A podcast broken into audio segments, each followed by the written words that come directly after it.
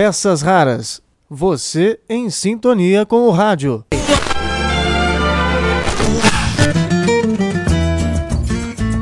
Olá, eu sou Marcelo Abud e estou aqui para contar mais uma história do rádio no Brasil. Nossa viagem hoje é pelos anos 40 e a fase de ouro do rádio em nosso país. Peças raras. Nos anos 1940, ao ver o rádio ter sua credibilidade e prestígio impulsionados, Getúlio Vargas encampa a empresa à noite, incluindo a Rádio Nacional. Por um lado, o rádio passa a ser usado como instrumento do governo, já que a partir da emissora carioca irradiam-se para todo o país os atos, discursos do presidente e dos ministros. Por outro lado, a Nacional ganha recursos financeiros, humanos e técnicos, disparando na audiência e no faturamento, chegando a ser a quinta emissora mais ouvida do mundo.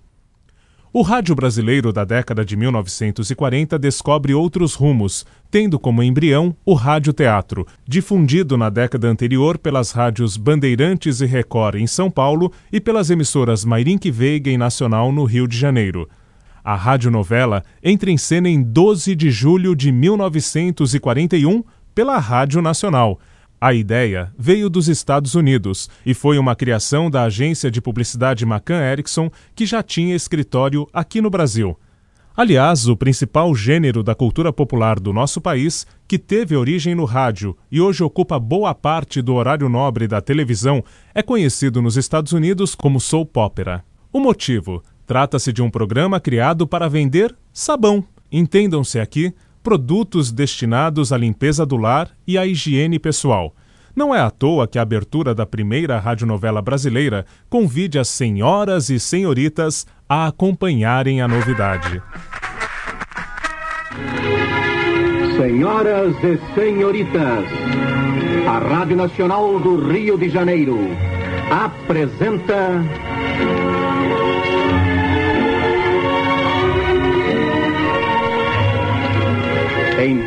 Busca da Felicidade. Emocionante novela de Leandro Blanco.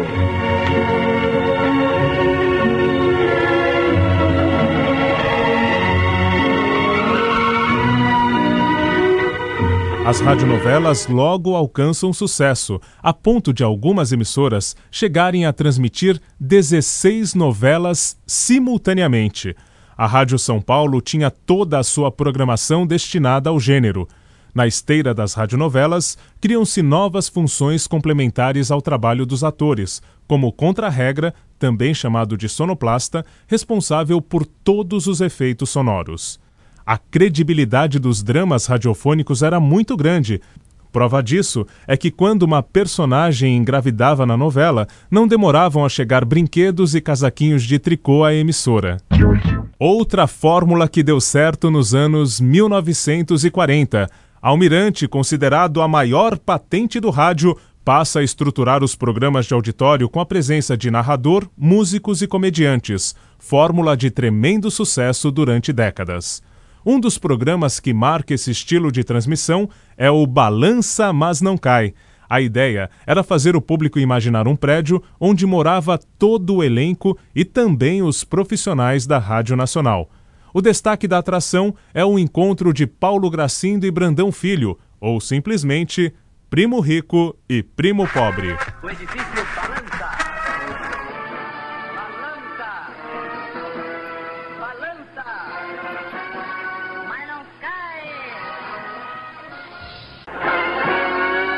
aquele sujeito muito rico recebe mais uma vez a importuna visita daquele parente muito pobre.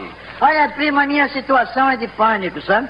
Há noites em que eu nem consigo dormir. É? Tenho vontade de sair pra rua, falar com meus amigos, Ainda se eu tivesse um telefone em casa. Ah, meu, nem pense nisso, primo. Você não sabe o transtorno que causa um telefone em casa? É? Eu posso dizer isso brincadeira porque aqui em casa tem oito, né?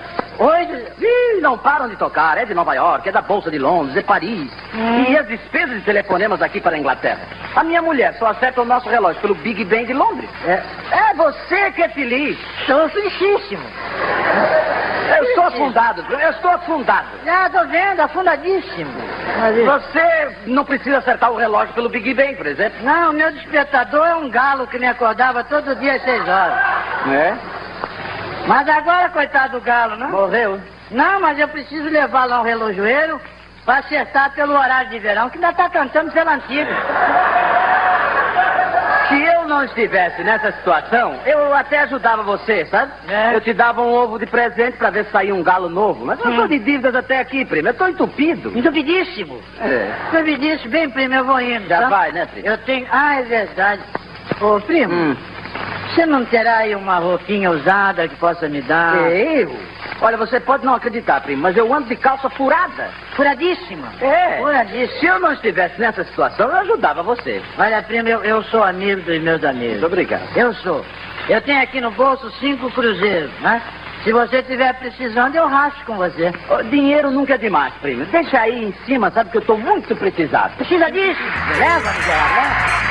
A década de 40 também é marcada pela força das transmissões esportivas.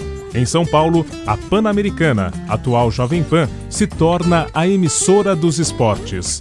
No jornalismo, Repórter Esso e o grande jornal Falado Tupi, cada qual ao seu estilo, fazem o rádio adquirir ainda mais credibilidade junto ao ouvinte. Por hoje é isso. No próximo capítulo, os anos 50 e as eternas rainhas do rádio. Peças raras.